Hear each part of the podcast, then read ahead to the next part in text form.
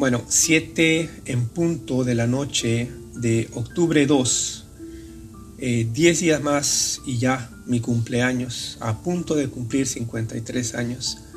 Eh, me acuerdo que hace 3 años exactamente, cuando cumplí 50, hablé con mi papá y estaba así un poquito deprimido y le decía, mis 50 años ya estoy viejo.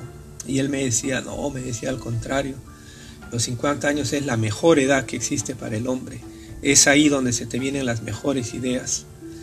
Y bueno, tenía mucha razón porque eh, a mí también me parece que esta es una edad muy bonita para el hombre. Bueno, eh, vamos a continuar con el episodio número 4. Em, hemos estado hablando acerca del sueño que Dios le da al rey Nabucodonosor, el rey de Babilonia, el cual él no podía interpretarlo, ni nadie de su corte lo pudo interpretar. Entonces traen al esclavo que era un israelita traído del cautiverio y este es el hombre que le da la revelación completa de este, de este sueño. Ya hemos leído en el episodio número 2, hemos leído todita la historia para poder entender un poquito más de qué es lo que se trata. Ya hemos leído qué es lo que es el sueño y ahora vamos a continuar con la interpretación del sueño. ¿Sí? Bueno, el sueño de, que el rey Nabucodonosor tiene trata acerca de que él ve una estatua inmensa. Esta estatua tenía la cabeza de oro, tenía también el pecho y los brazos de plata. El estómago o el vientre y los muslos eran hechos de bronce y las piernas de hierro. Y los pies y los dedos parcialmente eran de hierro y parcialmente de barro. Luego de eso una piedra fue cortada del cielo y golpeó los pies de la estatua y la derrumbó totalmente, que la desmenuzó hasta convertirlo en nada. Y luego esta piedra, la cual golpeó a la estatua en los pies, se convirtió en una montaña tan grande que llenó toda la tierra. Ese es el sueño que el rey Nabucodonosor tiene. ¿sí? Así de que con la ayuda de Dios, Daniel logra interpretar este sueño, el cual se lo dice al rey de Babilonia y se lo dice de esta forma. Primero, le dice que esa cabeza de oro representaba el reino en ese momento presente. O sea, le dice, esa cabeza eres tú, oh rey Nabucodonosor, le dice. Primero le recuerda el poder y la gloria del Dios de Israel y luego le dice que Dios lo ha puesto a él como cabeza de todas las naciones. Pero también le dice que ese su reino no duraría para siempre. Y ese casualmente es el mensaje, que aunque este rey tenía dominio sobre todo el mundo entero e inclusive tenía dominio sobre los animales del campo, ese su reino no duraría para siempre. Y es más, le dice que ese su reino sería conquistado por un reino o por un gobierno inferior a él, el cual sería de plata. En pocas palabras, el pecho representa a este próximo reino a venir. Y aunque la plata es menor en gloria que el oro, este reino de plata sería más fuerte en ejército y en poder para la guerra. Y más atrás, cuando Daniel estaba haciendo la introducción del Dios de Israel, Daniel le dice que todo rey es puesto por el mismo Dios. Si aún recuerdan, cuando en el episodio 2 leímos el capítulo 2 de Daniel, recordarán, que Daniel le dice a Dios le dice al rey Nabucodonosor, le dice que Dios es quien muda los tiempos y las edades. Le dice Dios quita a reyes y Dios pone a reyes. Dios le da sabiduría a los sabios y le da ciencia a los entendidos. O sea, presentando ante este rey al verdadero rey de reyes. Así que este mensaje está dirigido a todo líder de toda nación en donde Jehová Dios se declara como el Dios Todopoderoso y el único que tiene la potestad para poner y sacar reyes es Él. Y aunque en muchos países el pueblo es quien elige a sus gobernantes, como creyentes en el Dios Altísimo, tenemos que entender que bien allá arriba, donde el hombre aún no ha podido llegar, hay un Dios todopoderoso que es quien toma estas determinaciones. De igual forma como alguien es dueño de su propia empresa y contrata y despide al que él dispone, Asimismo es Dios con los reyes del mundo. Él quita y pone reyes en todos los países y en todas las edades. Bueno, luego de esto le dice que después de este reino llegaría otro reino que sería de plata. Luego otro de bronce que dominaría también el mundo entero. seguido por el cuarto reino de, hierro, que luego este reino se dividiría en dos y posteriormente este se dividiría en diez y que serían de dos materiales mezclados, de metal y de barro. Y ya sabemos que el metal y el barro, aunque tú lo apachurres, no se mezclan porque tienen, son dos elementos diferentes. Bueno, en pocas palabras, lo que Dios le estaba enseñando al rey de Babilonia era la cronología o la línea del tiempo de las naciones de esa época hasta los días de hoy. Y cada metal representaba un imperio mundial. Pero la parte culminante de ese sueño era con la destrucción de los pies de barro mezclado con hierro, que serían destruidos por una piedra que no sería cortada por mano de hombre, lo que deja en claro que fue cortada por la mano divina de Dios. En pocas palabras, todos estos reinos eran metales preciosos, excepto el último reino que era de piedra, el cual destruyó a todos estos reinos y se quedó para siempre y nadie lo pudo destruir. Y este reino se convirtió en un monte muy grande que abarcó todita la tierra. Así de que como la cabeza de oro representaba en ese momento al rey de Babilonia, que era un reino real, físico y tangible, el cuerpo y los brazos de plata significaba el próximo reino que vendría después del reino de Nabucodonosor y que tendría menos gloria que la del oro, sería también un reino físico, real y tangible un reino con su rey, un reino con su pueblo, con sus leyes, sus estatutos y todo lo que compone un gobierno soberano de la tierra. Ahora, según los libros de historia, quienes conquistaron a Babilonia fueron los medopersas.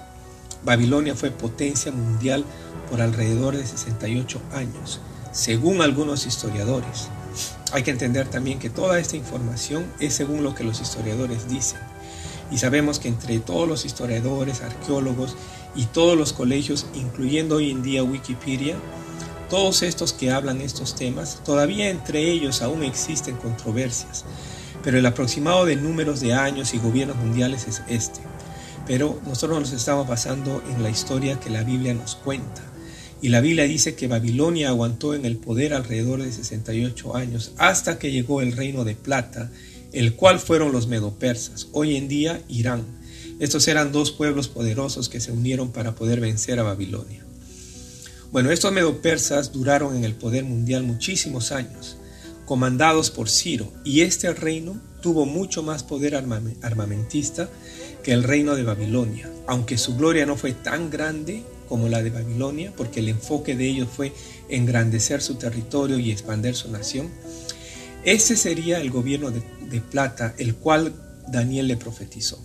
O sea, que todos estos reinos identificados con metales preciosos eran gobiernos reales, lo cual significa que si el gobierno de oro era real y el gobierno de plata era real, el de bronce, el de hierro y el de barro, si todos estos fueron reales, eso quiere decir que la piedra que fue cortada con mano divina y que derrumbó a este coloso y que se convirtió en un monte muy alto y que cubrió toda la tierra, ese monte también es un reino físico y tangible, el cual miraremos con más detenimiento en el próximo episodio.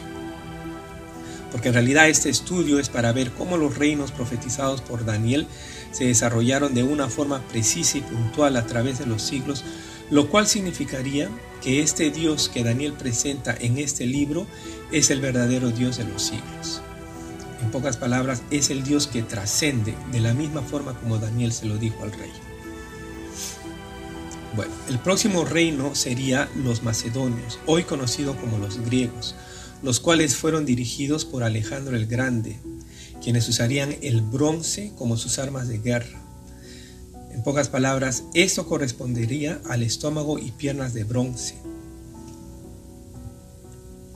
Después de esto seguiría Roma, quienes utilizaron el hierro, que es un material más fuerte que todos los anteriores, y con este hierro ellos formaron sus escudos, sus lanzas, sus espadas, y así se convirtieron en el, gobierno de hierro, con la milicia más poderosa de la época. Y esta Roma se dividiría en dos reinos, y éstas se mezclarían con barro, significando una alianza con otras naciones y gobiernos, y estas mezclas de Roma incluirían la mezcla entre Estado e Iglesia, mezcla de cristianos y el paganismo como lo vemos hasta el día de hoy. Ya vemos hoy en día a esta Roma actual mezclado con todas estas naciones y pueblos, practicando todo el paganismo que fue acumulando de entre todas las otras naciones que fueron conquistando por todos estos siglos hasta el día de hoy.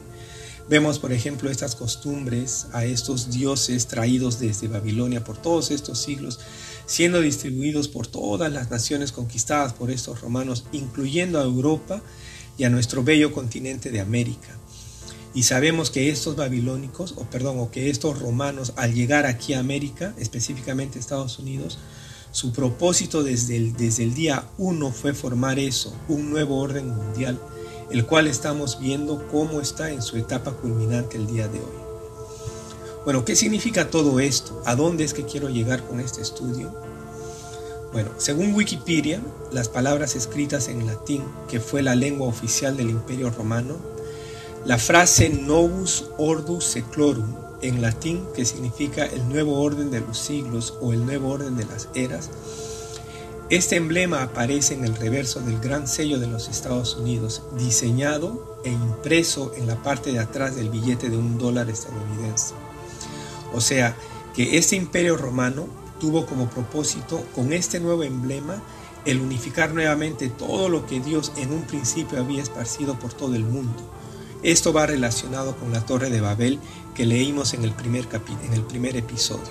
Así que no nos olvidemos que cuando los europeos que representarían a los diez dedos de hierro mezclados con barro, cuando ellos llegan a este lado del hemisferio, los que llegaron eran estas grandes logias, conocidos como los masones o los grandes banqueros y millonarios de Europa, que lo que hicieron fue traer su Babilonia a estas nuevas tierras.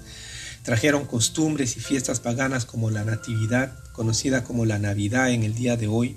Trajeron ritos y sacrificios a los Baales, conocidos hoy como la fiesta esta del conejito, la de Easter, el Día de los Muertos, Halloween y todas estas otras fiestas que se celebran anualmente aquí en América y en Europa y sin saberlo, el mundo cristiano envuelto en el paganismo juntamente con la iglesia romana, que es la iglesia católica, adorando a estas imágenes babilónicas y ayudando al espíritu que dominó a, Nimrod a construir de nuevo la gran torre de Babel la cual fue destruida por nuestro Dios Jehová.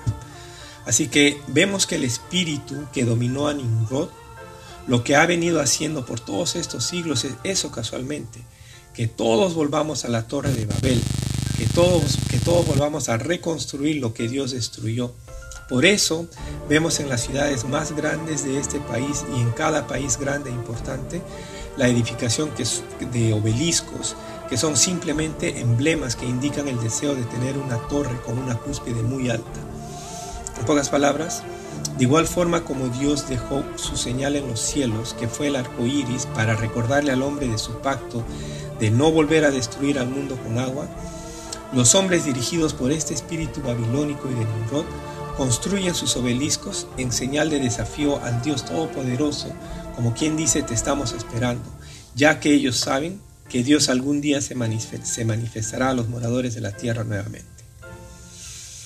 Bueno, en el próximo episodio vamos a ver la conclusión de este estudio, el cual es un estudio muy corto y rápido, pero lo hago con el único propósito de despertar un interés en el oyente para que se anime a estudiar la Biblia no de una forma religiosa, sino más bien de una forma más política y real, porque por muchos años siempre a la iglesia cristiana se le ha enseñado a no inmiscuirnos en la política y se nos dijo que, no nos, que nos ocupemos únicamente de ir a la iglesia y obedecer a nuestros líderes espirituales, los cuales hemos visto que no tienen la espiritualidad necesaria para darte a conocer a este Dios vivo del cual habló Daniel, sino más bien lo que ha logrado es alejar a los cristianos de la política y ha ocasionado que en nuestros gobiernos actuales la Iglesia cristiana pierda el poder para elegir jueces y gobernantes que aprueben las leyes de acuerdo a la voluntad de Dios. Y es por eso que hoy en día la mayoría de, leyes de nuestros países son todas leyes anticristianas, porque el diablo ha utilizado muy bien la falta de conocimiento de la verdad del pueblo de Dios y hemos perdido toda autoridad como cristianos para dar a conocer a este Dios maravilloso ante el resto del mundo. Así de que en el próximo episodio veremos cómo este monte alto, el cual se convierte, al cual era primero una piedra y luego se convierte en este monte alto que cubre toda la tierra, no es nada más y nada menos que la nueva Jerusalén que viene del cielo a gobernar físicamente con un rey físico, el cual es Jesucristo, y gobernará a los moradores de esta tierra. Y nosotros seremos quienes ayuden, nosotros que hemos creído en Jesucristo, seremos los que ayudaremos a Jesús a gobernar esta tierra. Hasta la próxima.